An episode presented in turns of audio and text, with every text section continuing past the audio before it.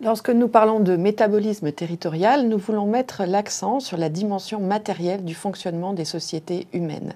Le fonctionnement des sociétés, en effet, nécessite des prélèvements de ressources, mais s'accompagne aussi de rejets importants de matière dans la, biosphère. Le métabolisme territorial euh, regroupe l'ensemble de ces flux d'énergie et de matière qui sont donc associés au fonctionnement des sociétés et qui les caractérisent. Le terme euh, de, métabolisme est emprunté à la biologie, mais il ne signifie pas que nous considérons que les sociétés euh, sont des organismes. Nous prenons juste acte du fait que matière et énergie jouent un rôle très important dans leur, euh, dans leur fonctionnement. Nous utilisons l'adjectif territorial pour insister sur le fait qu'il est important de considérer le fonctionnement situé des sociétés dans leur milieu. Les flux d'énergie et de matière, et singulièrement les flux de matière, sont porteurs d'un très grand nombre d'enjeux, et nous pouvons dire que l'essentiel des, problèmes environnementaux actuels, que l'on les considère dans leur dimension écologique ou dans leur dimension, dans leur répercussion euh, sociale, sont associés à des flux de matière sur lesquels nous allons nous concentrer maintenant. Nous pouvons citer par exemple le changement climatique, qui est lié à des émissions de gaz à effet de serre, donc des flux de matière.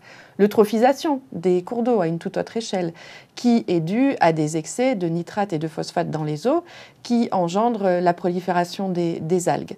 Ces nitrates et ces phosphates sont aussi des flux de matière qui sont généralement issus du fonctionnement des sociétés humaines. Nous pourrions citer la pollution atmosphérique, la pollution des sols, mais aussi l'épuisement des ressources. Nous pouvons donc dire que le métabolisme actuel des sociétés peut être qualifié de linéaire, c'est-à-dire que nos sociétés reposent sur des prélèvements continus et des rejets tout aussi continus de matière de et vers la, biosphère. Ce métabolisme linéaire s'oppose au métabolisme circulaire qui caractérise beaucoup d'écosystèmes, c'est-à-dire des, systèmes qui euh, prélèvent peu de matière, peu de ressources euh, au sein de la biosphère et qui en rejettent aussi relativement peu et ressources, euh, grâce à des ressources renouvelables. Bien entendu, il n'est pas question de dire que nous ne devrions pas consommer de matière. Nous, avons besoin de matière, ne serait-ce que pour nous nourrir. Le flux alimentaire est essentiel pour nous, comme il est essentiel pour tous les êtres, vivants. Mais il y a bien entendu un enjeu très important à mieux comprendre ce métabolisme territorial, voire à le transformer afin de rendre le fonctionnement des sociétés humaines plus compatible avec celui de la biosphère. Les enjeux en termes d'action euh, sont souvent désignés sous les termes de découplage ou de dématérialisation. Le découplage signifie une moindre consommation de matière pour une unité de production, pour produire une unité de, richesse.